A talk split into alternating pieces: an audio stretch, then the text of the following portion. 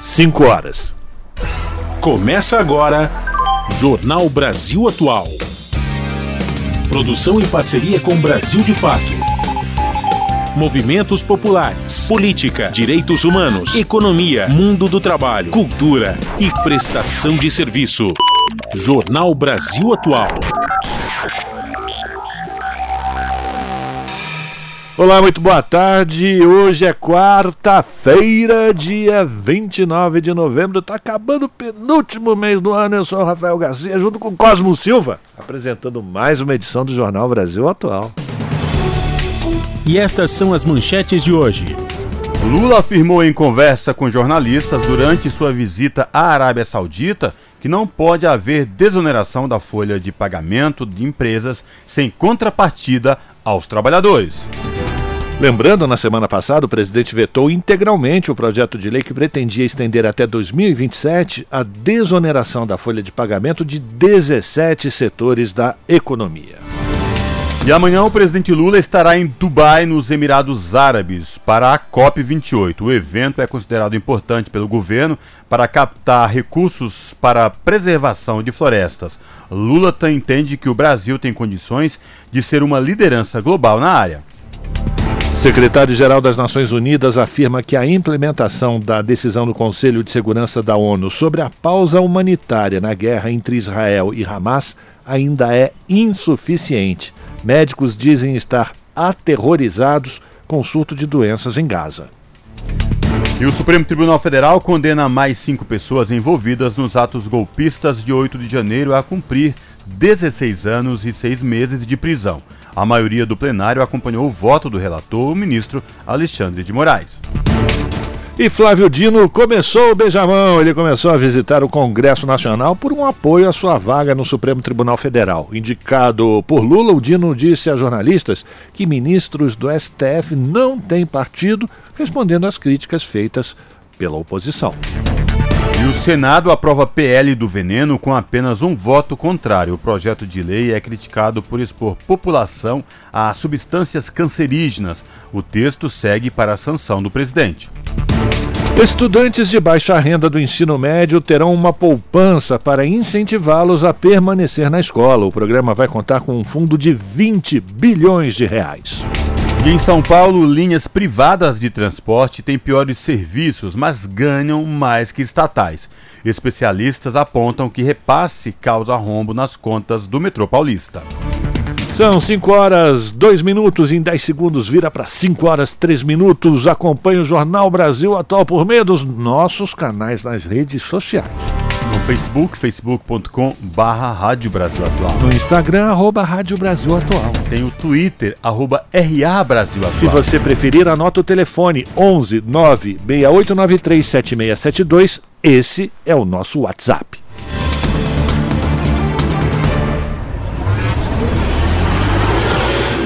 Jornal Brasil Atual, uma parceria com Brasil de Fato. Na Rádio Brasil Atual tempo e temperatura. A tarde desta quarta-feira aqui na capital paulista é de tempo totalmente nublado. Os termômetros marcam 24 graus neste momento.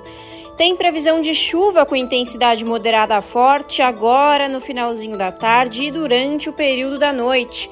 Na madrugada já não chove aqui na região da capital paulista, o tempo começa a limpar e a temperatura fica na casa dos 20 graus. Em Santo André, São Bernardo do Campo e São Caetano do Sul, a tarde desta quarta-feira é de tempo nublado, 26 graus neste momento. Na região do ABC já está chovendo, pancadas de chuva com intensidade moderada a forte, que caem agora no final da tarde e também no comecinho da noite. Ao decorrer da noite e no período da madrugada já não tem chance de chuva e o tempo começa a limpar. A temperatura fica na casa dos 20 graus na madrugada na região do ABC Paulista. Em Mogi das Cruzes, tarde nublada, os termômetros marcam 25 graus agora. Em algumas áreas chove neste momento, chuva com intensidade moderada a forte. Essa chuva que cai agora continua no período da noite, mas cessa na madrugada. Na madrugada, em Mogi, o tempo começa a limpar e a temperatura fica na casa dos 19 graus. Em Sorocaba, a tarde desta quarta-feira é de tempo nubladão e chuvoso. Os termômetros marcam neste momento 27 graus na região. Essa chuva que cai agora em Sorocaba com intensidade moderada a forte continua durante o período da noite e da madrugada. E em São Luís do Paraitinga, a tarde desta quarta-feira é de tempo totalmente nublado. Os termômetros marcam 24 graus agora. Em São Luís, tem previsão de chuva fraca a moderada no comecinho da noite, chuva passageira. Os períodos da noite e da madrugada não tem previsão de chuva. O tempo fica pouco nublado, as nuvens começam a dissipar e a temperatura fica na casa dos 18 graus. Rafa, Cosmo, no finalzinho do jornal eu volto para falar como fica o tempo nesta quinta-feira na Rádio Brasil Atual. Está na hora de dar o serviço. Vamos lá, 5 horas, agora 6 minutos. Vamos saber como é que está a situação do trânsito aqui na cidade de São Paulo, final de tarde de quarta-feira, chuvosa. O tempo ainda está ameaçador aqui pela Avenida Paulista. A gente vê umas áreas com, com, com o céu mais claro, outras, pelo menos lá para a Zona Oeste, céu bastante escuro. Carregado. Muito carregado, é verdade. Vamos falar aqui que tem 658 quilômetros de ruas e avenidas monitoradas pela CET, já com trânsito congestionado, viu gente? A Zona Oeste apresenta 201 quilômetros de lentidão, a Zona Sul 177, Zona Leste 131, região Central 84, por fim Zona Norte 65 quilômetros de ruas e avenidas monitoradas com trânsito congestionado. Uma boa parte disso já deve ser é, consequência de alagamentos de ruas que ficaram cheias porque vamos combinar, o prefeito dessa cidade não tem feito muito bem o trabalho dele, né? De limpar bueiro, deixar tudo prontinho para receber as chuvas que começam a partir de agora no verão em São Paulo. A CT lembra também ao motorista que carros com placas finais 5 e 6 estão proibidos a partir de agora até às 8 da noite circular no centro expandido da cidade de São Paulo. Se esse é o seu caso, encoste o seu carrinho para não levar uma multa e aguarde até às 8 da noite. Vamos saber como é que está a situação agora do transporte público sobre trilhos com Cosmo Silva. Boa tarde, Cosmo. Boa tarde, Rafael Garcia e ouvintes do Jornal da Rádio Brasil Atual. São 5 horas e 7 minutos. O metrô informa aqui que todas as linhas operam em situação de tranquilidade, na sua plena normalidade para os passageiros. Aí as linhas azul, verde, vermelha, amarela, lilás e prata, todas em situação de tranquilidade para os passageiros nesta tarde de quarta-feira. E esta mesma situação se repete nos trens da CPTM, que é a Companhia Paulista de Trens Metropolitanos, que atende a capital e grande São Paulo, incluindo o ABC Paulista. Rafael Garcia, a situação para quem pretende pegar as rodovias Anchieta ou imigrantes nesta tarde chuvosa aqui na região do Planalto. Pois é, Cosmo, a gente já tem aqui uma informação na Via Anchieta, logo aqui na, na saída da Via Anchieta, na cidade de São Paulo, já tem um congestionamento porque alagou. Então você já tem aqui na Anchieta, deixa eu confirmar.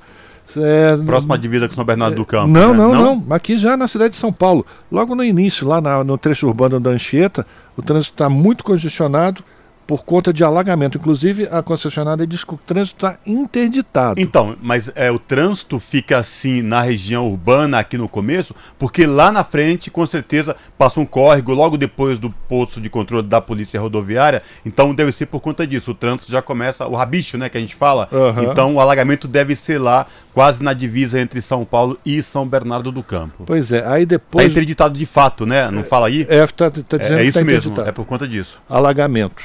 E depois que você passa por esse, ou se você só entra na Anchieta depois desse ponto de alagamento, você vai encontrar um outro ponto de congestionamento já no final da descida da serra em direção ao litoral ainda. E aí a concessionária diz que é por excesso de veículos, trânsito lento, portanto, na Anchieta, para quem vai para o litoral. Quem está no litoral, na Baixada Santista e vem agora para a cidade de São Paulo, também vai pegar congestionamento, mas aí na Imigrantes, do quilômetro 60 ao 53, na subida, por conta de excesso de veículos, segundo a concessionária. Lá na Baixada, até agora, tudo tranquilo, não há nenhum ponto de congestionamento, segundo a concessionária. Se você precisa pegar a estrada agora, muita atenção, porque as pistas estão molhadas, escorregadias, você pode pegar mais aí um, um trecho de chuva forte que sempre prejudica a, a visibilidade e diminuir a segurança. Portanto, muita atenção. Boa viagem. 98,9 a Rádio Brasil Atual, Rádio Brasil Atual. Jornal Brasil Atual. Uma parceria com Brasil de Fato. São 5 horas e 10 minutos. Implementação de decisão do Conselho de Segurança da ONU sobre a pausa humanitária ainda é insuficiente, diz o secretário-geral das Nações Unidas. E quem traz mais informações para a gente agora, direto de Nova York, é o repórter Felipe de Carvalho. Em reunião do Conselho de Segurança sobre a crise Israel-Palestina nesta quarta-feira, o secretário-geral da ONU disse que nos últimos dias o povo dos territórios palestinos e de Israel finalmente viram um vislumbre de esperança e de humanidade em meio a tanta escuridão. It is deeply moving to see civilians finally having a respite from the bombardments, families reunited and life-saving aid increasing. Antônio Guterres afirmou que é profundamente comovente observar os civis finalmente terem uma trégua de bombardeios, famílias reunidas e aumento da ajuda humanitária. No entanto, o líder das Nações Unidas avaliou que a implementação da Resolução 2712, adotada em 15 de novembro pelo Conselho para reforçar a proteção de civis, é lamentavelmente insuficiente. Para ele, a medida do sucesso não será o número de caminhões despachados ou as toneladas de suprimentos entregues, por mais importantes que sejam. O sucesso será medido em vidas que são salvas, em sofrimento encerrado e em esperança e dignidade que são restauradas, disse ele. Guterres afirmou que estão em curso intensas negociações para prolongar a trégua, mas ressaltou a importância de um verdadeiro cessar-fogo humanitário. Como resultados positivos, o secretário-geral citou que pela primeira vez desde 7 de outubro, um comboio entregou alimentos, água, suprimentos médicos e itens de abrigo ao norte de Gaza, especificamente para quatro abrigos da Agência da ONU de Assistência aos Refugiados Palestinos, UNRWA, no campo de Jabalia. Além disso, pela primeira vez, o fornecimento de gás de cozinha entrou em Gaza. Segundo Guterres, o acordo da pausa, que dura mais de cinco dias, permitiu a libertação de 60 reféns, sendo 29 mulheres e 31 crianças detidos pelo Hamas e outros grupos desde 7 de outubro. Fora do acordo, durante o mesmo período, outros 21 reféns foram libertados. O acordo também resultou na libertação de 180 prisioneiros e detidos palestinos das prisões israelenses, principalmente mulheres e crianças. Da ONU News em Nova York, Felipe de Carvalho.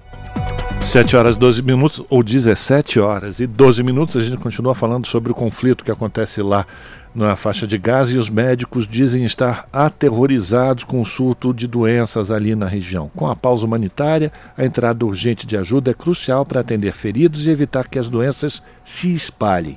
As necessidades críticas incluem a entrega de combustível, como a gente já ouviu, para manter a infraestrutura, crise no sistema de saúde com falta de suprimentos e superlotação, infelizmente continua, segundo os detalhes que a repórter Mayra Lopes traz para a gente a partir de agora.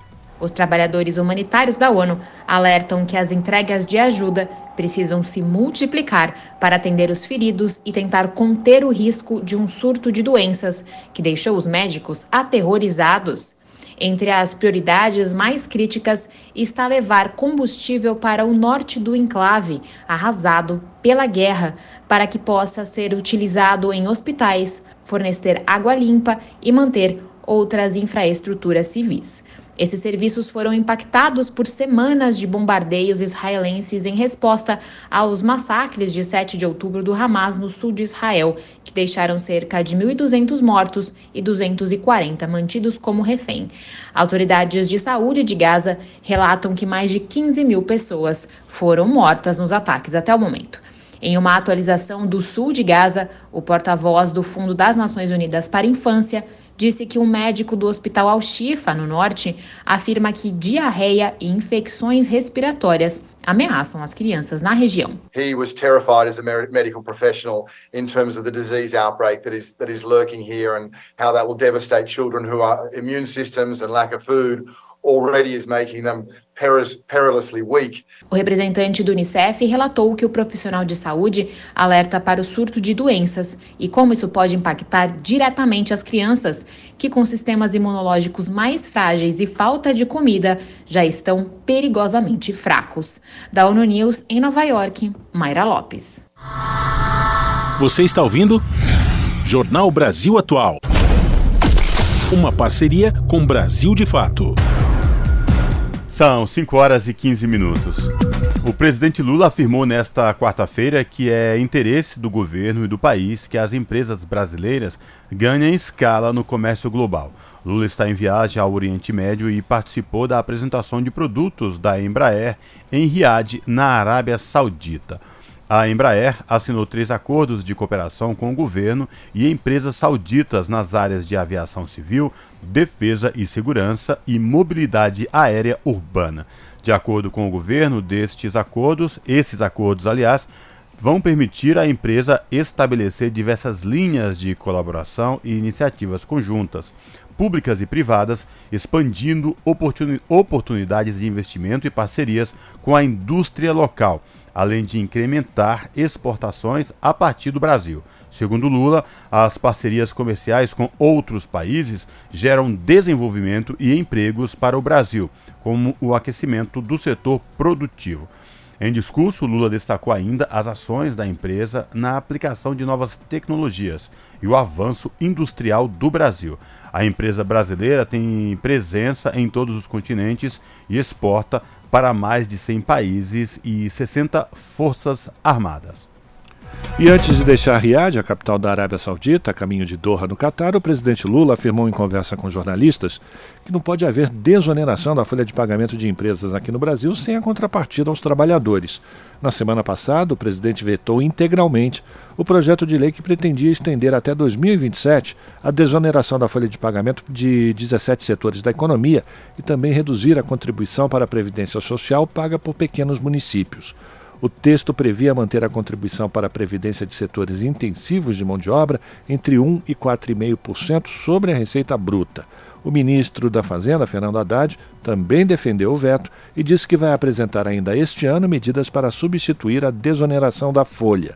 Para ele, a medida é inconstitucional e provoca distorções no sistema tributário sem trazer ganhos efetivos à economia, como a geração de empregos. Nesta quarta-feira, o presidente Lula também afirmou que trabalha em nova legislação sindical para o país. São 5 horas e 17 minutos. E a partir de amanhã, Lula estará em Dubai, nos Emirados Árabes, para a Conferência do Clima das Nações Unidas, a COP28, que é a principal compromisso da agenda internacional. O evento é considerado importante pelo governo brasileiro para captar recursos a fim de financiar a preservação de florestas e a transição energética. Lula entende que o Brasil tem condições de ser uma liderança global na área.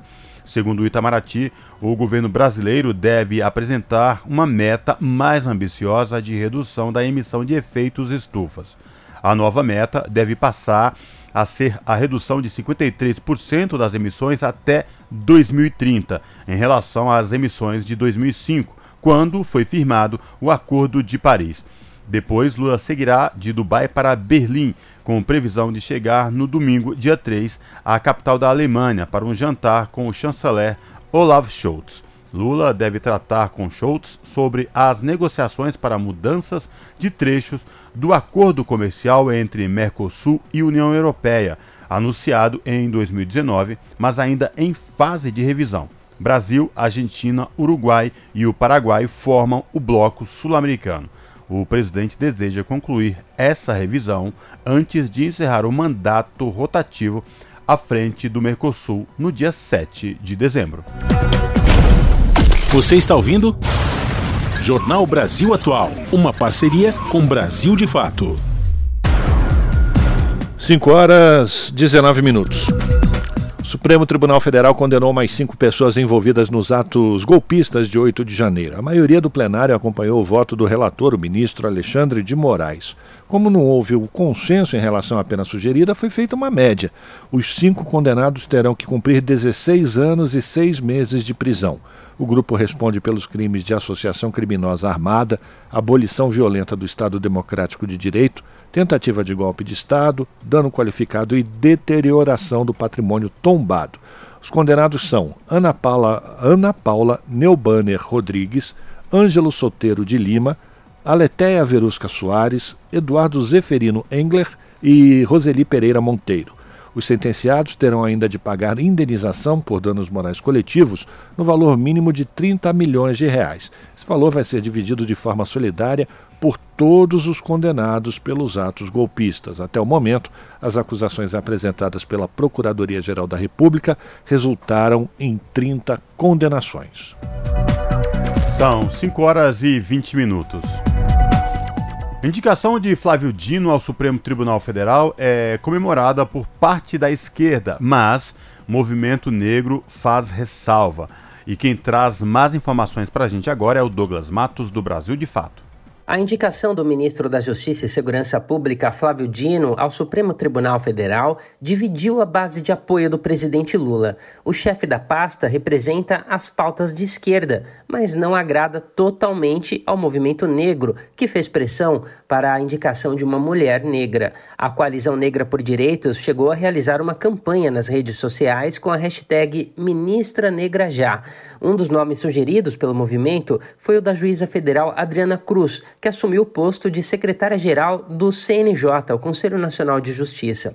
O nome dela recebeu apoios públicos importantes, como o do jurista Tiago Amparo, entre outros. Na mesma linha, o advogado Joel Luiz Costa, diretor do Instituto de Defesa da População Negra, afirma que a base que elegeu Lula à presidência continua tratando como inegociável que o governo atenda aos grupos que de fato o elegeram: as mulheres, a classe trabalhadora e a comunidade negra. Tânia de Oliveira, integrante da coordenação executiva da ABJD, a Associação Brasileira de Juristas pela Democracia, que apoiou Lula durante a campanha presidencial, concorda com a reivindicação das entidades do movimento negro, mas ressalva. A indicação de um ministro do Supremo Tribunal Federal é uma prerrogativa do presidente da República, que obviamente leva em consideração uma série de critérios em primeiro lugar, existe uma legitimidade muito grande das entidades de requererem uma mulher negra e acho que, nesse sentido, a campanha que foi feita por uma mulher negra é uma campanha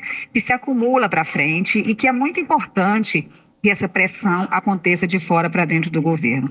O ministro Flávio Dino é reconhecidamente um grande jurista, tem da, um dos currículos mais brilhantes né, do mundo político e jurídico, e vai ajudar na construção das decisões mais progressistas naquela corte. Para a jurista Tânia de Oliveira, mesmo que não atenda à demanda do movimento negro, a indicação de Dino continua a ser comemorada pela base que votou no presidente Lula. Porque todos e todas reconhecemos no é, ministro Flávio Dino um grande nome né, do mundo político e do mundo jurídico, e o perfil dele é juridicamente, é, também politicamente, o melhor possível. Né? Acreditamos que ele pode ajudar a construir a melhor jurisprudência no Supremo Tribunal Federal. O próximo ministro do STF, de 55 anos, nasceu em São Luís, no Maranhão. Antes de iniciar a carreira na política, se formou em direito e atuou como juiz federal até 2006, quando deixou a magistratura para ocupar o cargo de deputado federal pelo Maranhão. Flávio Dino também foi diretor da Escola de Direito de Brasília do IDP, o Instituto Brasiliense de Direito Público, e presidente da Embratur, o Instituto Brasileiro de Turismo, cargo que ocupou até 2014, quando foi eleito governador do Maranhão no primeiro turno, com mais de 63% dos votos válidos pelo PCdoB. Em 2018, foi reeleito pelo mesmo partido. Em 2022, foi eleito senador da República, desta vez pelo PSB. Ele não chegou a assumir o cargo, no entanto, já que foi indicado como chefe do Ministério da Justiça e Segurança Pública pelo presidente Lula. De São Paulo, da Rádio Brasil de Fato, com reportagem de Carolina Oliveira. Locução: Douglas Matos. 5 horas e 24 minutos e o ministro Flávio Dino já começou o ritual de visitas aos senadores. As visitas no Congresso acontecem por conta dessa vaga indicada pelo presidente Lula para ele no Supremo Tribunal Federal. E questionado por jornalistas, o ministro Flávio Dino afirmou que o ministro do Supremo Tribunal Federal não tem partido, isso fazendo referência aos opositores à indicação do seu nome ao Supremo Tribunal Federal. Mas quem vai contar mais para a gente é a repórter Priscila Mazenotti. Assim que foi indicado para uma vaga no Supremo Tribunal Federal na última segunda-feira, o ministro da Justiça Flávio Dino começou imediatamente uma série de reuniões, visitas a gabinetes e conversas com senadores em busca de votos favoráveis tanto na Comissão de Constituição e Justiça quanto no plenário. Em visita ao presidente em exercício da casa nesta quarta-feira, o senador veneziano Vital do Rego, Dino afirmou que está tranquilo e falou em harmonia principalmente entre os poderes. O Supremo Tribunal Federal, como uma instância de segurança jurídica, guardião das regras do jogo, deve ser também esse vetor de harmonia no nosso país.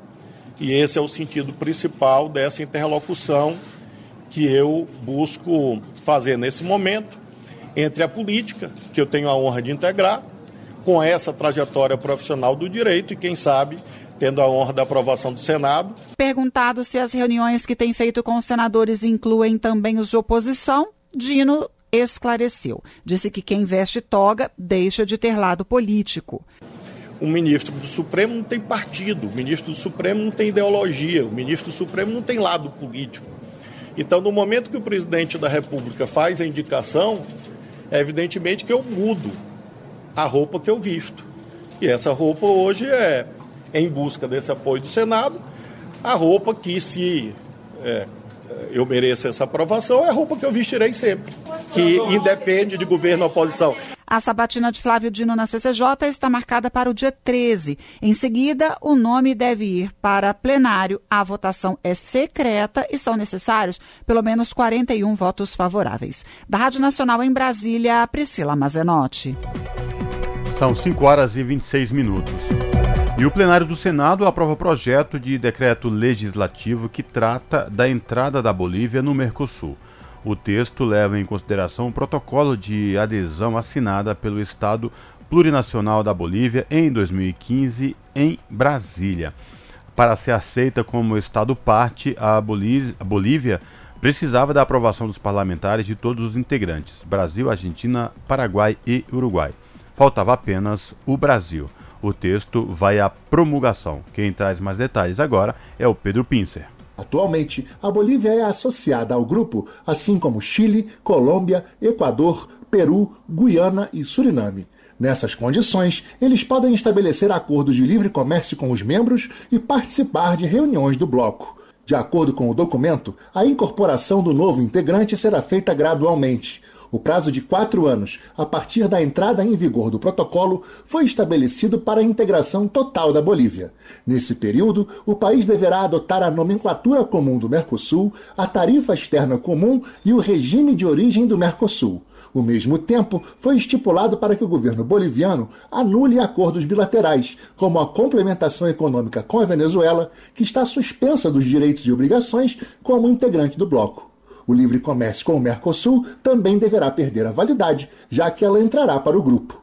O relator na Comissão de Relações Exteriores, senador Chico Rodrigues, do PSB de Roraima, destacou a importância da entrada dos bolivianos no bloco. A Bolívia, que faz fronteira com o Brasil, Argentina, Chile, Paraguai e Peru, terá papel extremamente relevante no caminhar da integração regional. A Bolívia, com seus 12 milhões de pessoas e PIB de 42 bilhões contribuirá para a expansão do comércio regional, principalmente as exportações já consolidadas de gás natural, zinco, ouro, soja, prata e ureia. Por conta de um acordo firmado na Comissão de Relações Exteriores, foi aprovado um requerimento para que uma comitiva de senadores visite a Bolívia para verificar a situação de presos políticos naquele país. O senador astronauta Marcos Pontes, do PL de São Paulo, elogiou a iniciativa. E essa comissão, eu acho que é uma maneira da gente colocar essa aprovação unânime que foi como um voto de confiança na democracia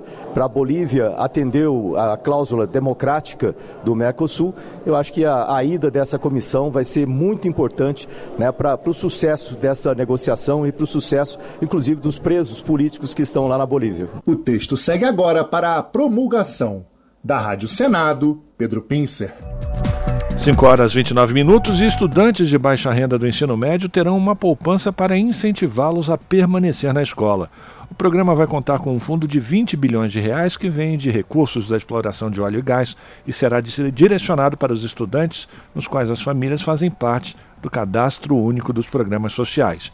Quem traz mais informações para a gente é o repórter Antônio Trindade. A ação foi publicada no Diário Oficial da União em uma medida provisória. Os valores e as formas de pagamento da poupança ainda serão definidas pelos Ministérios da Fazenda e da Educação. A ideia do governo é depositar um valor mensal em uma conta aberta em nome do estudante. Para ter acesso aos recursos, existem alguns condicionantes, como frequência escolar, não ser reprovado e também fazer a matrícula para o ano seguinte. Para os que já estão no terceiro ano, também será exigido participação no Enem, o Exame Nacional do Ensino Médio. Segundo uma pesquisa do PNUD, feita em parceria com a Firjan e o SESI, divulgada no primeiro semestre deste ano, a evasão escolar é um dos principais problemas da educação brasileira. Só no ensino médio, 500 mil jovens largam os estudos por ano no Brasil. Os motivos são os mais diversos: necessidades de trabalho ou pela escola ser desinteressante. Entre os 20% mais pobres, menos da metade conclui os três anos desse período.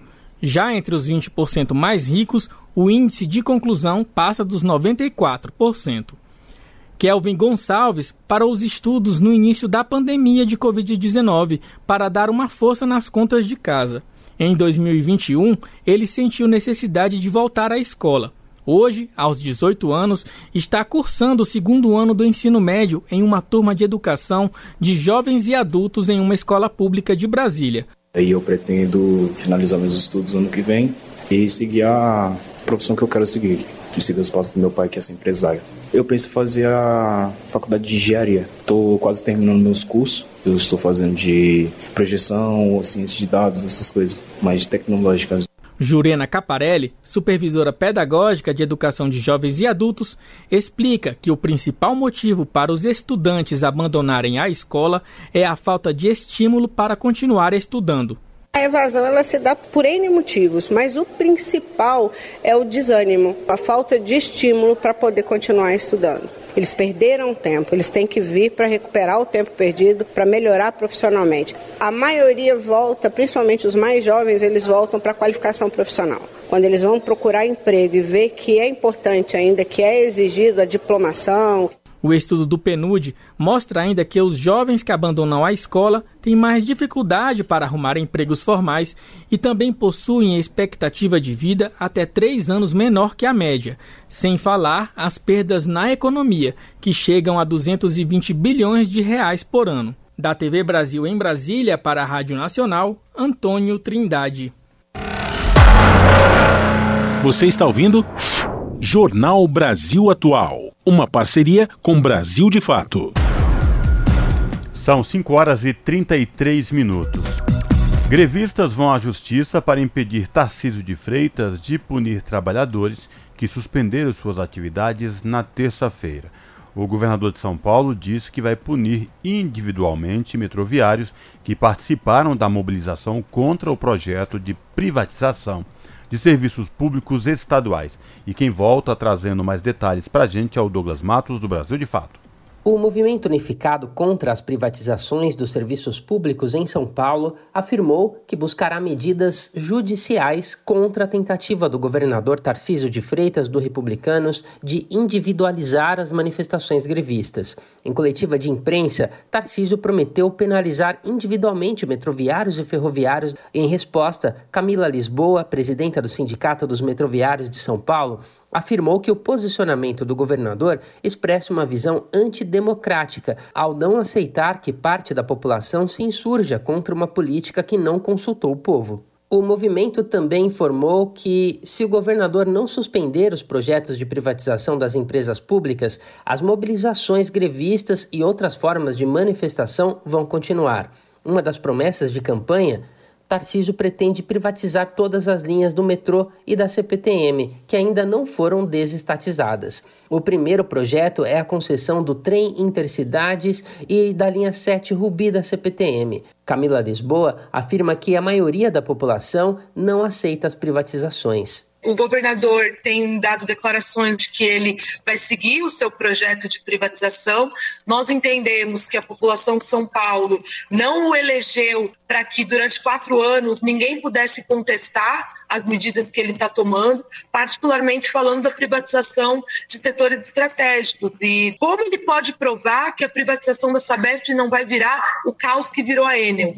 Como a privatização do trem e do metrô não vai virar o caos que virou a linha 8 e 9. Em 17 de outubro, Tarcísio protocolou na Alesp, Assembleia Legislativa do Estado, em regime de urgência, um projeto de lei que prevê medidas para privatizar a Sabesp. Em pouco mais de um mês, a proposta passou pelas comissões e já está pronta para ser votada em plenário. José Antônio Fagian, presidente do Sindicato dos Trabalhadores em Água, Esgoto e Meio Ambiente do Estado de São Paulo, afirma que o movimento unificado significa a defesa do direito da população ao saneamento e à água tratada. E a Sabesp, enquanto empresa pública, ela presta um serviço de excelência, é uma empresa lucrativa, é uma empresa que tem serviços quase que totalmente universalizados. Operamos 375 municípios, atendemos mais de 70% da população de São Paulo e não há nenhum argumento razoável né, para que se privatize essa BES. O principal saldo dessa, dessa greve é, com certeza, poder fazer esse debate com a população de São Paulo, todo esse projeto privatista do governador Tarcísio. Nós estamos hoje trazendo uma manifestação dos trabalhadores das categorias, mas também do povo de São Paulo, que com certeza é contra esse desmonte na rede social X, o antigo Twitter, Tarcísio de Freitas chamou a greve de ilegal e abusiva e afirmou que o movimento tenta colocar a população refém de uma pauta política e, segundo suas palavras, corporativista. De São Paulo, da Rádio Brasil de Fato, com reportagem de Caroline Oliveira. Locução: Douglas Matos. E o nosso contato agora no Jornal da Rádio Brasil Atual é com a Clara Assunção. A Clara que é repórter do portal da Rede Brasil Atual, redebrasilatual.com.br.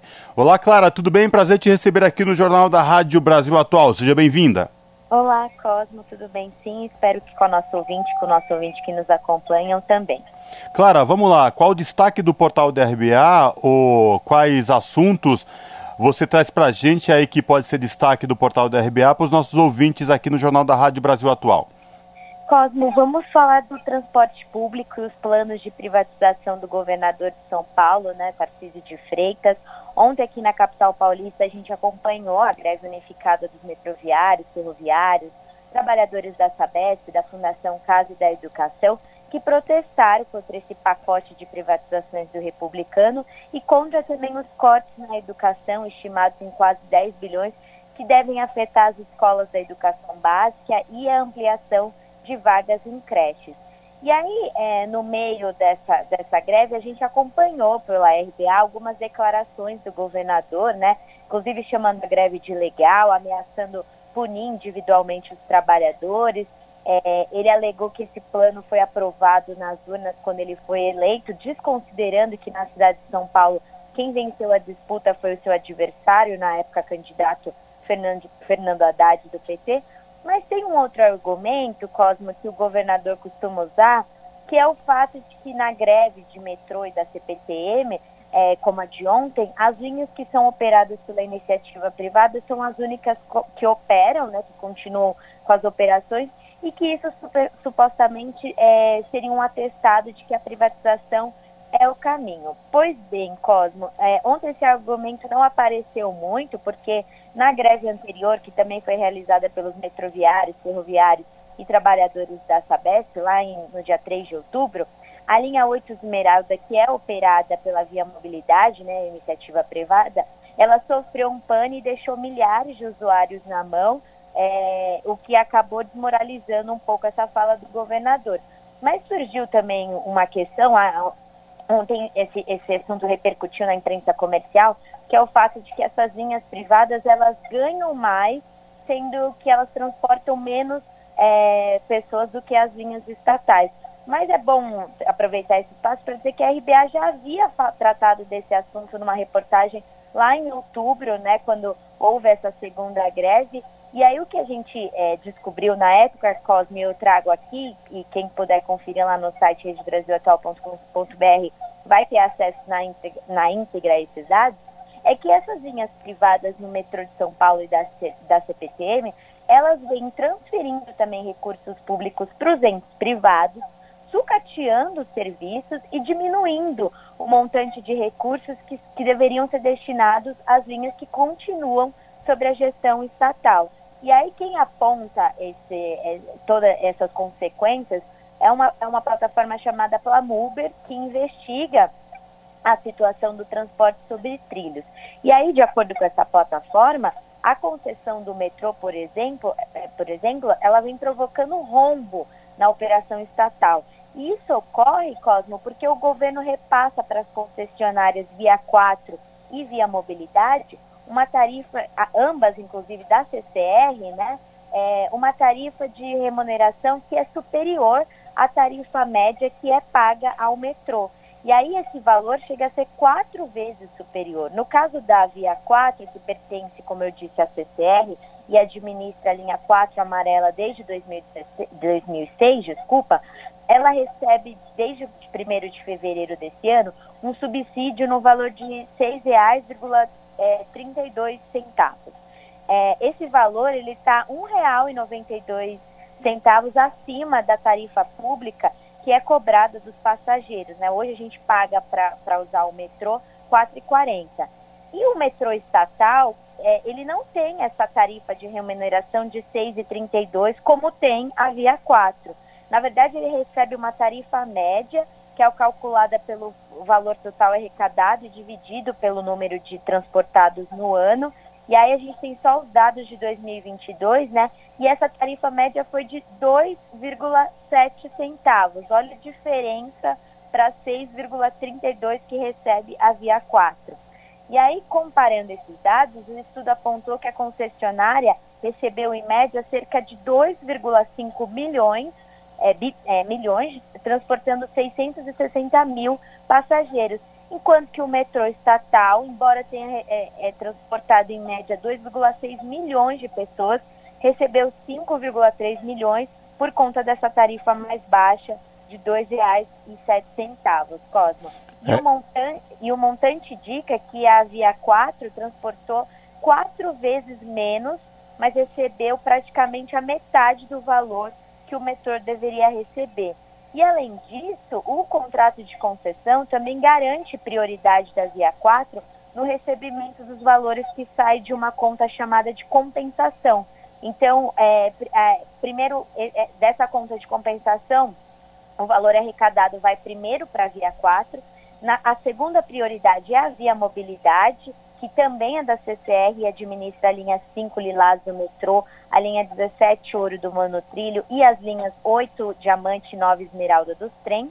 E aí, por último, recebem uma fatia dessa, dessa chamada compensação a CPTM e o metrô. Ou seja, Cosmos, lucros das, dessas concessionárias estão sendo garantidos em cima das linhas estatais inclusive sendo garantidos pelo Estado. Não à toa que quando os metroviários, ferroviários é, vão entrar em greve e aí faz a contraproposta para o Tarcísio, para o governo do estado, de que vamos liberar as catracas, as catracas livres, tem essa pressão constante dessas linhas que não querem fazer por conta de tudo que você vem falando. Inclusive, ontem o governador falou que não ia liberar a catraca porque tinha é, temia por danos. Mas a gente viu em outros exemplos, por exemplo, no Enem, a catraca foi liberada e não vimos nenhum ato de vandalismo, não aconteceu absolutamente nada. Ou seja, contra os trabalhadores, sempre o pior, né, Clara?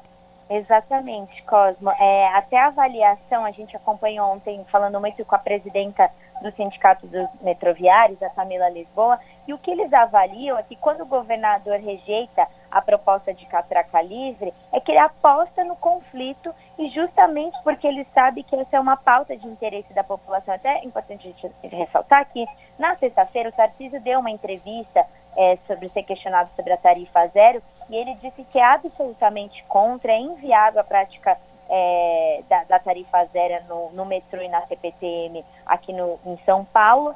E, e, e essa era uma proposta, né? Os trabalhadores pediram, tentaram diálogo com o governo para deixar as catracas livres, né, a população poder usar o serviço de metrô e da CPTM sem pagar por, por ele, mas o, o governador rejeitou, sequer houve, é, sequer negociou, entrou em diálogo, foi diretamente para a justiça recorrer. A justiça que, inclusive, já nas outras duas greves tinha dado é, aval ao pedido do governador e fez essa alegação também que você trouxe, Cosma, de que isso é, acarretaria problemas, mas a gente vê que a, a liberação de catracas ela acontece tanto no, é, no, no, Enem, aconteceu também nas eleições, e não, não há um problema, não, não, não, não, não ocorre é, nenhuma aglomeração, como o governador citou, né? Então, o que o sindicato avalia é que, na verdade, ele teme que a população é, se, é, se, se simpatize com a causa, né? Porque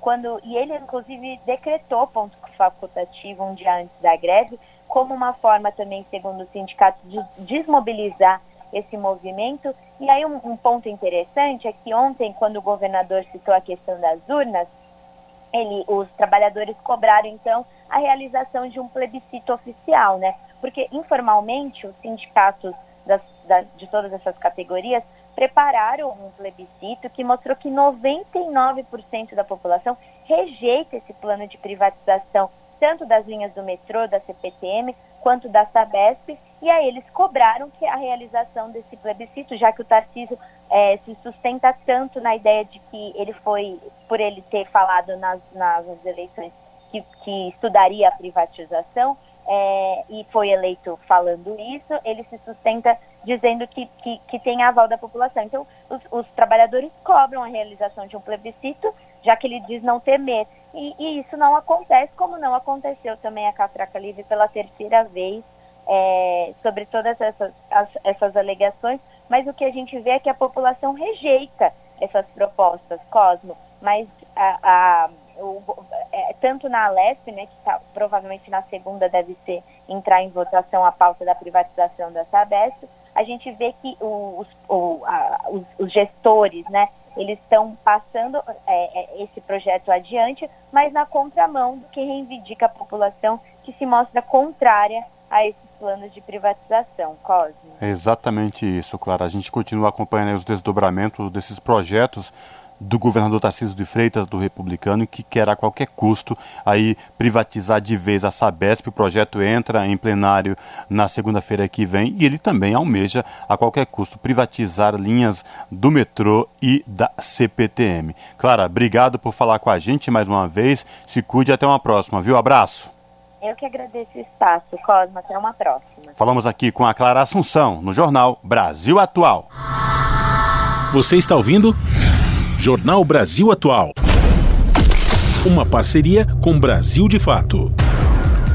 5 horas 47 minutos. Vamos falar da COP28, porque o Brasil volta a liderar pelo exemplo após quatro anos de apagão ambiental. A Conferência do, do, Clima, marcada por baixa participação popular, vai começar em meio a contradições, porque ela está sendo realizada na, num país que é sede da indústria petrolífera. As informações com Murilo Pajola, do Brasil de Fato. Em Dubai, sede da COP28 neste ano, 138 chefes de Estado voltarão a discutir com empresas e organizações da sociedade civil metas e alternativas para salvar o planeta do aquecimento global, que potencializou eventos extremos recentes no Brasil, como a seca na Amazônia e as ondas de calor no Sudeste e Centro-Oeste Após quatro anos de governo Bolsonaro marcados pelo crescimento descontrolado do desmatamento e por retrocessos nas políticas climáticas, a diplomacia brasileira volta ao encontro global com o sentimento de dever cumprido e a ambição de abrir caminho para soluções concretas que serão seladas em 2025 na COP30 em Belém do Pará. Carlos Bocuí, presidente do Instituto Brasileiro de Proteção Ambiental, diz que o Brasil terá posição de liderança na COP28. Bom, o Brasil ele chega nessa COP, da COP 28 é, dos Emirados Árabes, é, de uma forma diferenciada. Esse ano o Brasil ele não só se chega patejado pela sua capacidade de conter o desmatamento, mas também chega patejado pela sorte, porque choveu mais, você teve mais capacidade de geração hidrelétrica. Então, nesse aspecto, o Brasil avançou bastante. Eu acho que nós temos uma uma perspectiva aí de novamente levar o Brasil a uma condição de liderança na COP climática. Os especialistas dizem que o país voltou a trilhar o rumo correto no combate ao aquecimento global, mas também veem insuficiências na política climática brasileira que precisam ser sanadas. Como quase em toda a COP, as discussões mais sensíveis serão a demanda dos países em desenvolvimento por financiamento climático e a diminuição do uso de combustíveis fósseis derivados do petróleo, condições básicas para preparar um grande acordo na COP30 em Belém.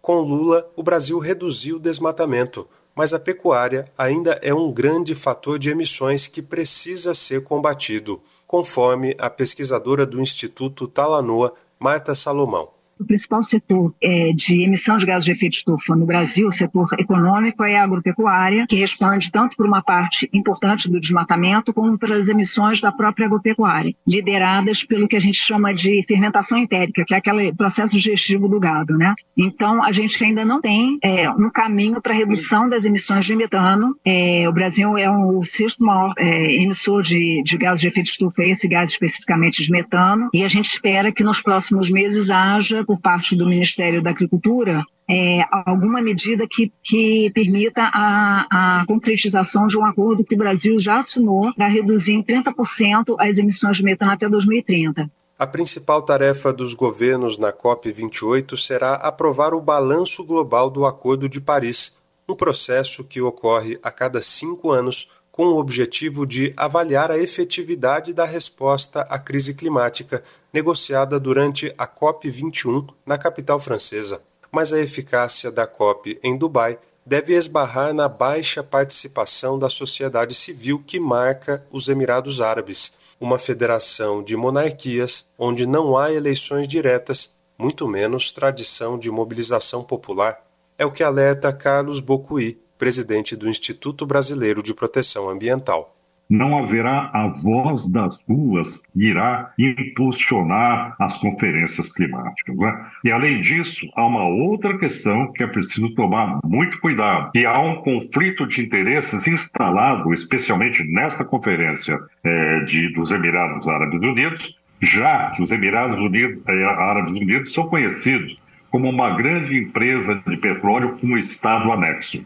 E o, o próprio diretor dessa empresa petrolífera, a maior empresa dos Emirados Árabes, está coordenando o evento. E quem faz toda a parte de comunicação com os países, a parte oficial da conferência, tem sido a própria empresa de petróleo.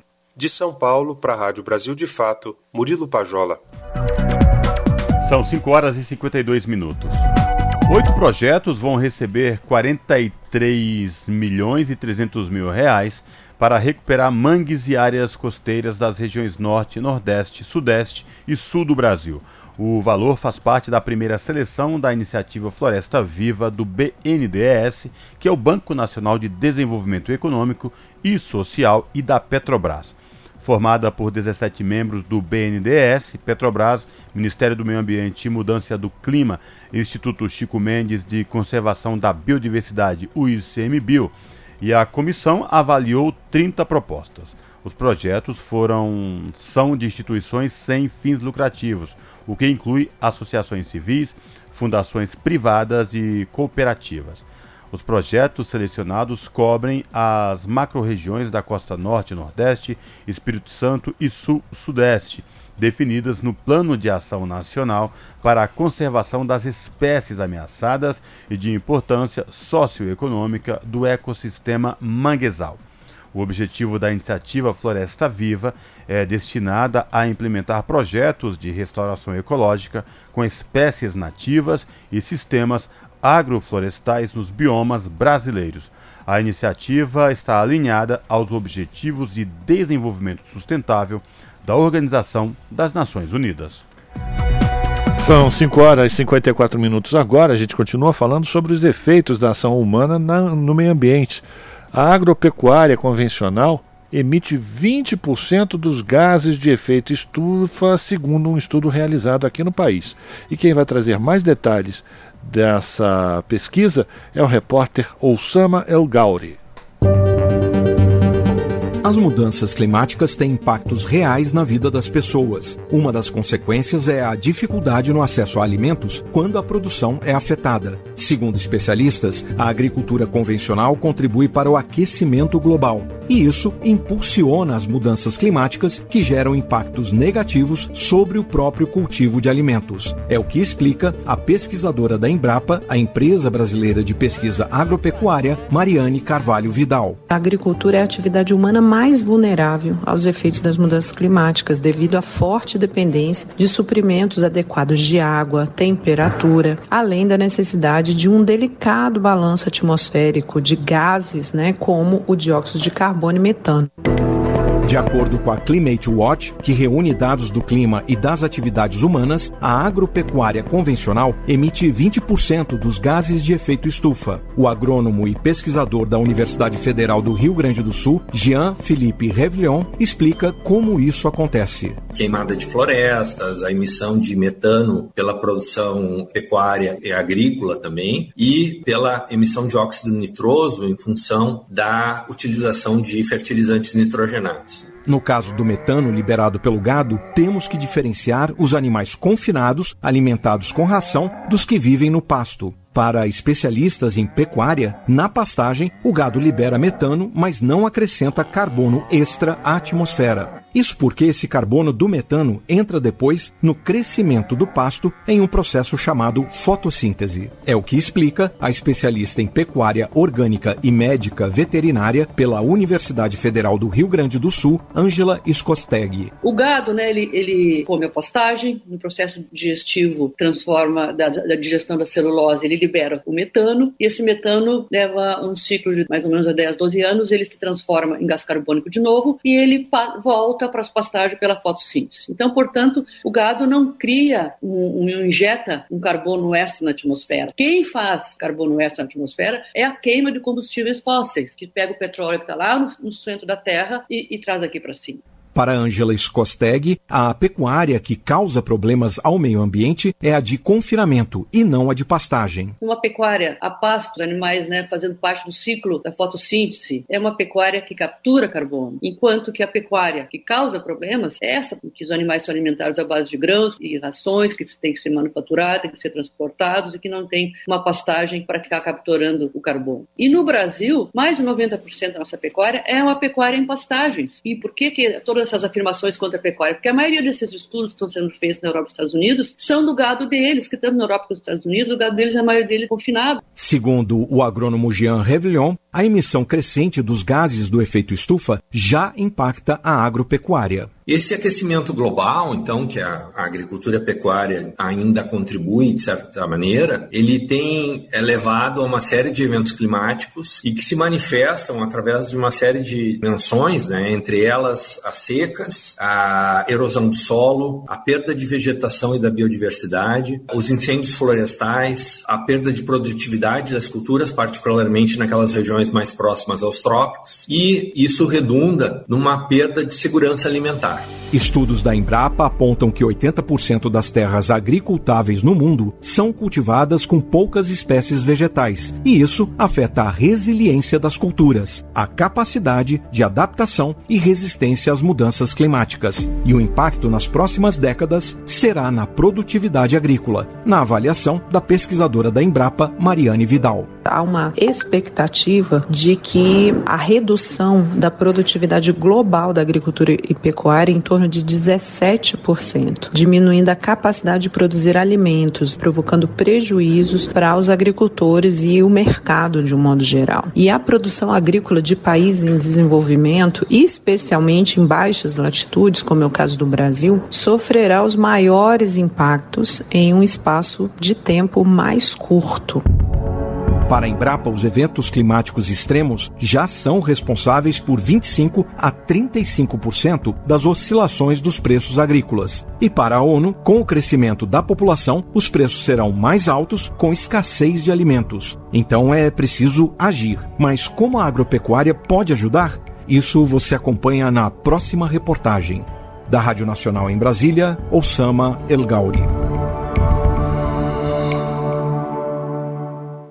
A pluralidade de ideias e a informação confiável nunca foram tão necessárias. Você que gosta do conteúdo jornalístico produzido pela Rádio Brasil Atual e pela TVT tem uma missão muito importante: dar o seu apoio para que nossa voz continue cada vez mais forte. Jornalismo independente, com responsabilidade com a notícia e com a democracia, só é possível com a participação e o apoio popular. Acesse o site catarse.me/tvt faça a sua assinatura e nos ajude com sua contribuição. Rádio Brasil Atual e TVT. Compromisso com a notícia.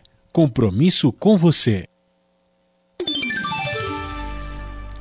Pontualmente, 18 horas.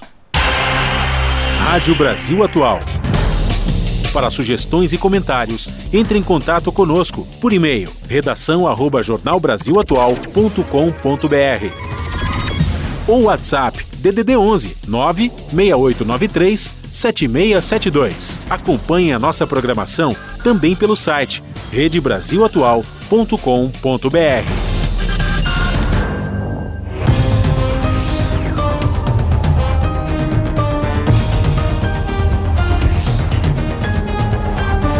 Seis horas, fazer contato com a redação da TVT para a gente conhecer quais serão os destaques da edição desta quarta-feira do seu jornal.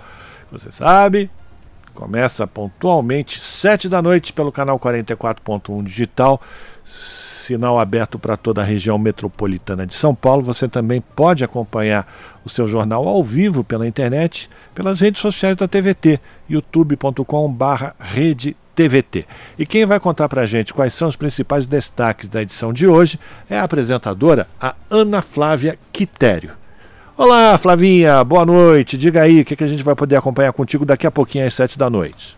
Olá, Rafa, Cosmo e Fábio. Uma excelente noite de quarta-feira a vocês e a todos os ouvintes da Rádio Brasil Atual.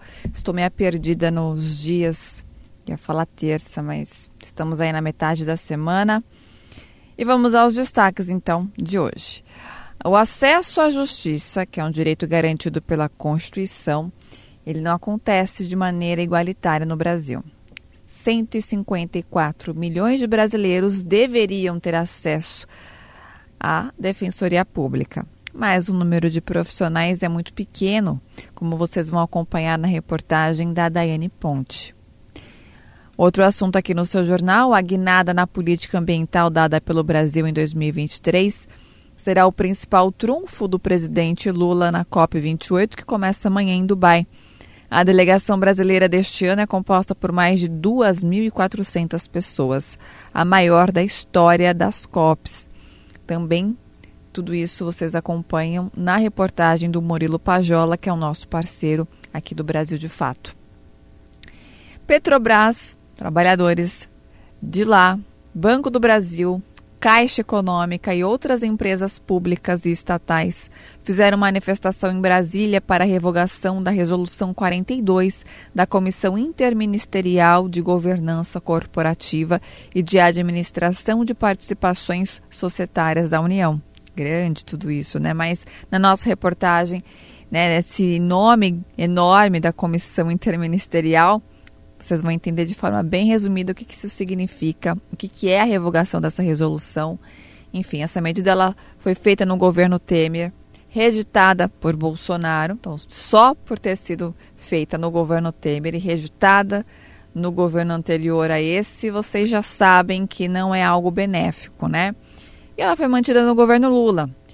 Só que assim, ela faz com que empregados, em especial os aposentados, eles tenham que arcar com custos maiores, comprometendo os ganhos dos servidos, dos serviços, desculpa.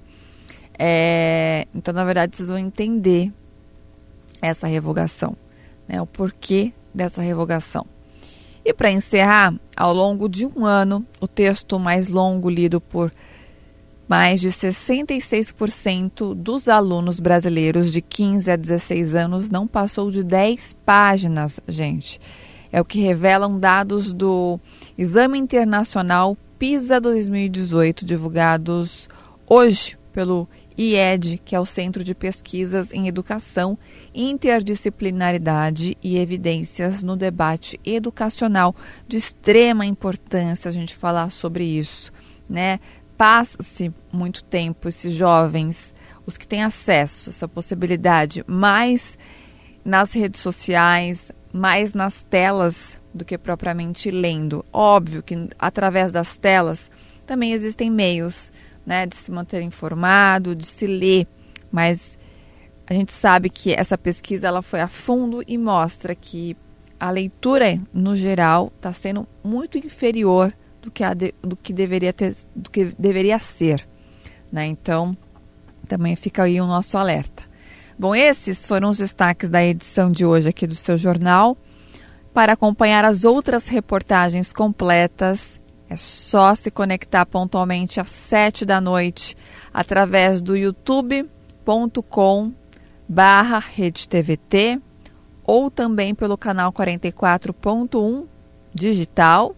E para quem mora ali na região do Grande ABC, São Bernardo, Santo André ou até mesmo São Caetano, é só se conectar pelo canal 512 da Claro TV.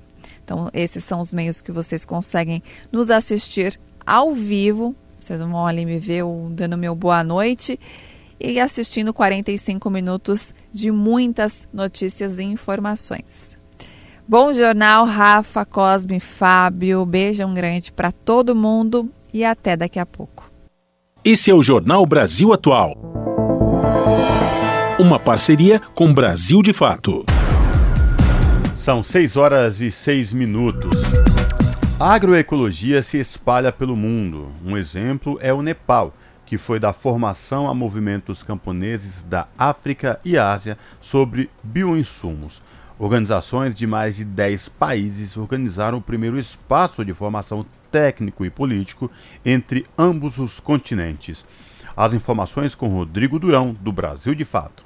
A Federação de Todos os Camponeses do Nepal foi a anfitriã da Escola Internacional de Bioinsumos, com integrantes de 12 organizações camponesas dos continentes africano e asiático. No espaço, os participantes trocaram conhecimentos sobre o manejo integrado do solo, a utilização de microorganismos isolados, como fertilizantes ou biopesticidas, e processos de compostagem, como explica Kavita Naraya Nazwan, do coletivo Sanvada, que tem sede na Índia. Na nossa organização, formamos camponeses para prepararem os seus próprios bioinsumos numa escala muito limitada. Mas depois de virmos para cá, aprendemos muitas coisas sobre isso. Por exemplo, como aumentar a nossa produção de bioinsumos para que possamos incluir neste processo todos os recursos naturalmente disponíveis. Porque não precisamos de mais coisas caras como as envolvidas na produção de fertilizantes químicos. Quaisquer materiais disponíveis ao nosso redor redor podemos usar. Mavis Golfa, do Fórum de Pequenos Agricultores Orgânicos do Zimbábue, também destaca a importância da preservação das sementes em meio ao avanço do agronegócio. As empresas multinacionais utilizam a maioria dos agricultores e estão dando especialmente aos nossos governos esses insumos de produção através de programas de subsídios agrícolas. Depois eles oferecem esses insumos aos camponeses e assim estamos perdendo nossas sementes nativas aos poucos. Aqueles que nos controlam são os nossos governos, mas nossos governos também são controlados pelas empresas multinacionais. Portanto, penso que nós, como agricultores, deveríamos continuar defendendo e pressionando pela implementação da agroecologia no debate agrícola. Essa foi a segunda edição da Escola Internacional de Bioinsumos, que foi inaugurada na Argentina em setembro desse ano. A escola é organizada pela Associação Internacional para a Cooperação Popular, também conhecida como Baobab, nome que faz referência à árvore que diversos povos africanos conhecem como símbolo da vida. A Baobab é uma plataforma de intercâmbio tecnológico criada por organizações e movimentos populares do Sul Global para apoiar o desenvolvimento da soberania alimentar e da agroecologia. Em 2007, junto ao movimento que acabou com a monarquia no Nepal, o país incluiu a soberania alimentar como um direito fundamental do povo. Pramesh Pokarel é integrante da Baobab e da Federação de Todos os Camponeses do Nepal, um dos movimentos-chave nessa conquista. We organized this International School to Organizamos esta escola internacional de bioinsumos para ter algumas sessões práticas, algum aprendizado técnico e também o entendimento político e ideológico sobre a questão dos bioinsumos. Nós, como camponeses, precisamos de alternativas. Precisamos saber como fornecer os nutrientes necessários ao solo, como conservar e proteger o solo, como também podemos produzir bioinsumos especialmente o biofertilizante e os biopesticidas, utilizando os recursos locais disponíveis em nossos territórios. Os países participantes do espaço de formação foram Bangladesh, Gana, Índia, Indonésia, Nepal, Paquistão, África do Sul, Sri Lanka, Tanzânia, Zâmbia e o Zimbábue. Esther Yadon, do Movimento Socialista de Gana, conta que em todos esses países, os pequenos agricultores ou camponeses representam entre 70% e 90% da população rural produtiva. A África e a Ásia têm estado no lado inferior da divisão da riqueza mundial. Em outras palavras, a África e a Ásia são conhecidas por serem muito pobres, mesmo tendo vastos recursos. Quando se trata de países com mais recursos, eles estão localizados na África e na Ásia, e, no entanto, somos conhecidos por sermos pobres. Portanto, para mim, essa é uma grande oportunidade para nos unirmos como africanos e asiáticos para criarmos sinergias, para mudarmos coletivamente essa narrativa. E como podemos mudar a narrativa? É com formação política, porque não é possível separar a política de alguns dos problemas que enfrentamos. É uma das principais causas. Então viemos aqui também para aprender sobre algumas das causas desses problemas. Shifu Raman, da organização Bengali Krishmosha, acredita que a união de saberes deve fazer diferença para a sustentabilidade da prática agroecológica no mundo. Nós praticamos a agroecologia à nossa maneira, os países africanos a sua, e os outros países asiáticos têm a sua própria maneira de produzir os bioinsumos. Depois de ouvir sobre as suas técnicas, espero que possamos somar mais conhecimento em Bangladesh. Paralelamente, eu penso que poderemos ajudar os agricultores do nosso Krishmorsha a avançar e a criar um movimento agroecológico em nível nacional em Bangladesh. Sem a prática agroecológica, nós não podemos pensar na sobrevivência da nossa próxima geração. Em um cenário de crescente mercantilização dos bioinsumos, a possibilidade de que camponeses possam produzi-los de forma autônoma e cooperada foi um dos consensos na escola organizada em Bhaktapur. Da Rádio Brasil de Fato, com reportagem de Mauro Ramos, no Nepal, Rodrigo Durão. Agora 6 horas 12 minutos, voltando para o Brasil e na contramão dessa experiência tão interessante e tão importante que a gente ouviu o Rodrigo Durão trazendo da matéria do Mauro Ramos, que aliás foi nosso colega aqui de bancada no Jornal Brasil Atual, agora está na China e fez esse trabalho especial lá no Nepal. Aqui no país, meu senhor, minha senhora, o nosso Senado acaba de aprovar o PL do veneno com apenas um voto contrário. Esse projeto de lei é criticado por expor a população a substâncias cancerígenas. Agora, o texto vai seguir para a sanção de Lula. E o Douglas Matos volta aqui para trazer mais detalhes. O projeto de lei 1459 de 2022, conhecido como o PL do Veneno, foi aprovado na sessão desta terça-feira pelo Senado. O texto, que flexibiliza o uso de agrotóxicos, tramitou em regime de urgência e agora vai para sanção ou veto do presidente Lula. Prioridade da bancada ruralista no legislativo, o PL do veneno passou pelo Senado em votação simbólica com apenas um voto contrário da senadora Zenaide Maia, do PSD, vice-líder do governo no Congresso Nacional, que não discursou no plenário. O projeto recebeu o apoio da bancada ruralista e foi denunciado com veemência por pesquisadores e ativistas como um risco à saúde pública, porque permite o registro de agrotóxicos que podem provocar câncer.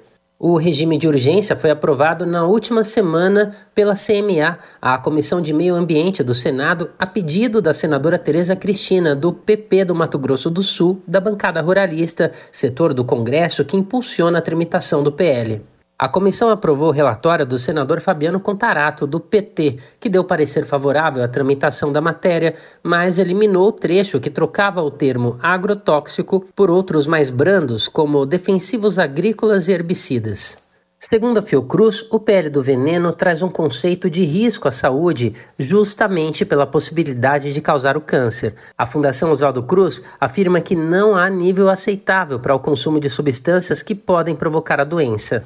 De acordo com especialistas, outra proposta perigosa contida no PL concentra toda a autoridade sobre os agrotóxicos ao Ministério da Agricultura, que costuma ser controlado por ruralistas. A mudança contraria a chamada divisão tripartite, que é aplicada desde 1989, envolvendo os Ministérios do Meio Ambiente e da Saúde diversas entidades desses ministérios, como a Anvisa e o IBAMA, que foram debilitadas devido aos sucessivos cortes de orçamento dos últimos anos, ficariam à margem do controle das substâncias nocivas utilizadas na agricultura. O projeto de lei 1459-2022, PL do Veneno, é de autoria do senador Blairo Maggi, do PP do Mato Grosso, conhecido como o Rei da Soja, e tem o apoio da bancada ruralista. Por outro lado, instituições socioambientais e da área da saúde, além de especialistas e pesquisadores, reiteram o alerta para os graves riscos à saúde da população. De São Paulo, da Rádio Brasil de Fato, com reportagem de Murilo Pajola. Locução: Douglas Matos. Você está ouvindo? Jornal Brasil Atual. Uma parceria com Brasil de Fato. São 6 horas e 16 minutos. A expectativa de vida no Brasil fica em 75,5 anos em 2022, é o que mostra o estudo do IBGE. O levantamento mostra pela primeira vez os impactos da pandemia de Covid-19. As informações na reportagem de Cristiane Ribeiro. A expectativa de vida do brasileiro ao nascer em 2022 ficou em 75,5 anos. Em 2021, ano da pandemia de Covid-19 que teve mais mortes pela doença, a expectativa foi de 72,8 anos, ou seja, 4,2 anos a menos. As informações são das tábuas de mortalidade divulgadas nesta quarta-feira pelo IBGE. O estudo mostra, pela primeira vez, os impactos da pandemia de Covid-19 na expectativa de vida do brasileiro, uma vez que os números de 2020 e 2021, de 76,8 e 77 anos, respectivamente, ainda não levavam em conta as mortes provocadas pela doença no país.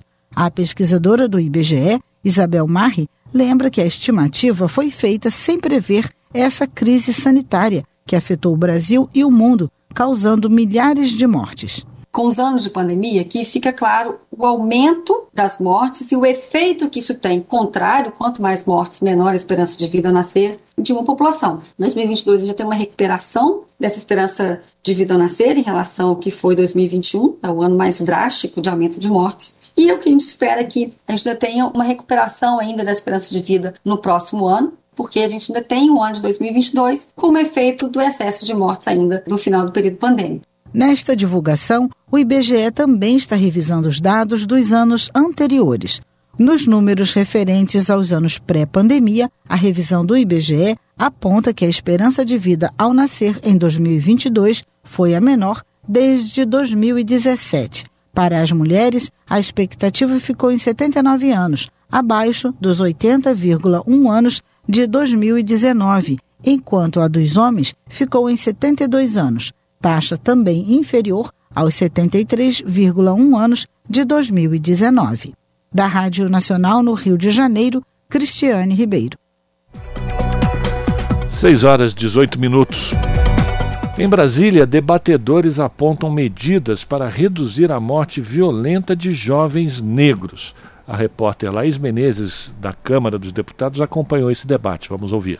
Dados do Anuário Brasileiro de Segurança Pública de 2023 mostram que o assassinato de jovens negros no Brasil segue sendo um problema grave no país. 86% dos mortos pela polícia em 2022 eram pessoas negras, sendo que 76% tinham entre 12 e 29 anos.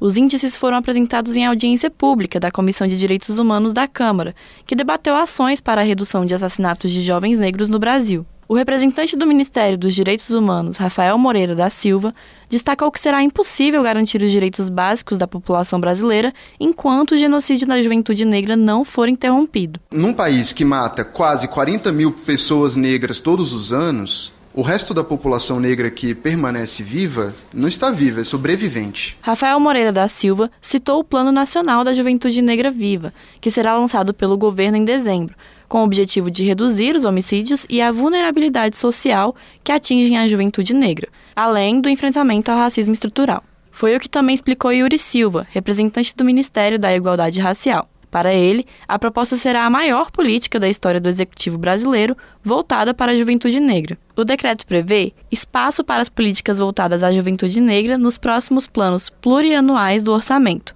de forma a contemplar mais direitos. Não adianta também acessar um ou outro direito, como nós, nós conseguimos hoje acessar a universidade enquanto juventude negra, se a gente pode morrer nas esquinas e becos das nossas favelas e periferias, ainda todos os dias vítimas dessa violência. Silvio Conceição do Rosário, major da Polícia Militar da Bahia, retomou os dados do Fórum Brasileiro de Segurança Pública e lembrou que o racismo está presente também dentro das instituições militares, já que 67% dos policiais mortos em 2022 também eram negros. O major disse que o sistema de segurança pública deve ser transformado, e para isso foi criado em 2022 o Grupo de Trabalho Permanente para a Igualdade Racial da Polícia Militar da Bahia, ele contou que recentemente o grupo formou a primeira turma de policiamento antirracista do Brasil. Esse grupo ele visa assessorar o comando geral da, da instituição para não só a, a instituição de políticas públicas de segurança voltadas para a equidade racial, não só dentro da instituição, mas também para fora da instituição, no tocante à formação ou a reformação né, da atuação policial militar. Talvez seja, talvez ainda um tímido momento de ressignificação dessa lógica. Outra iniciativa comentada na audiência foi o Pronace Juventude, um programa do Poder Executivo de prevenção à morte violenta de jovens. A assessora especial do Ministério da Justiça, Tamiri Sampaio, destacou que o programa voltado para a cidadania da segurança pública tem foco na juventude mais vulnerável e trabalha em parceria com a execução do Plano Nacional Juventude Negra Viva. A audiência que discutiu a violência contra a juventude negra no Brasil contou ainda com uma homenagem à deputada Benedita da Silva, do PT do Rio de Janeiro única mulher negra na Constituinte de 1988. E eu fiquei muito emocionada porque esse momento da Constituinte, onde defesas que foram feitas foram é, defesas com muita qualidade, com muito conteúdo dos movimentos sociais, carregando assim a sua luta, trazendo uma esperança, com uma expectativa de que as leis poderiam protegê-lo e protegê-la. Benedita da Silva foi quem propôs a audiência ao lado do deputado Paulão, do PT de Alagoas. Paulão defendeu que é preciso melhorar a formação dos policiais. Da Rádio Câmara de Brasília, Laís Menezes. São 6 horas e 22 minutos. O Conselho Nacional de Justiça trabalha na criação de um programa de bolsas de estudos para candidatos negros que desejarem prestar concursos públicos para a magistratura. As informações na reportagem de Ana Lúcia Caldas. A informação é do presidente do CNJ, ministro Luiz Roberto Barroso, durante a primeira reunião do Observatório dos Direitos Humanos sob sua gestão. Nós estamos estruturando, junto com a Fundação Getúlio Vargas de São Paulo, Gabriel, um programa de bolsas de estudo para candidatos negros que queiram concorrer à magistratura. Nós queremos Nós queremos mudar as estatísticas raciais do Poder Judiciário. O que tem acontecido é que, a despeito das cotas, muitas pessoas ainda não conseguem preencher essas cotas. Barroso ressaltou que a magistratura exige dedicação ao estudo e que nem sempre quem tem que sustentar a casa pode ter. Evidentemente, quem tem que sustentar a casa, quem tem que trabalhar, quem tem que ganhar dinheiro, não consegue fazer esse estudo sistemático, exclusivo. E, portanto, é essa possibilidade que nós queremos dar a esses candidatos. Eu sei que já há projetos, eu sei que o Educafro tem projetos e outras instituições têm projetos, mas nós queríamos fazer uma coisa sistêmica e, e de âmbito nacional o material de preparação dos candidatos negros deve ser disponibilizado por meio de uma plataforma virtual de ensino à distância e será focado na primeira edição do novo Exame Nacional da Magistratura, que deve ser realizado no ano que vem. No início deste mês, o CNJ aprovou a criação do Exame Nacional de Magistratura para selecionar candidatos aos cargos de juiz em todo o país.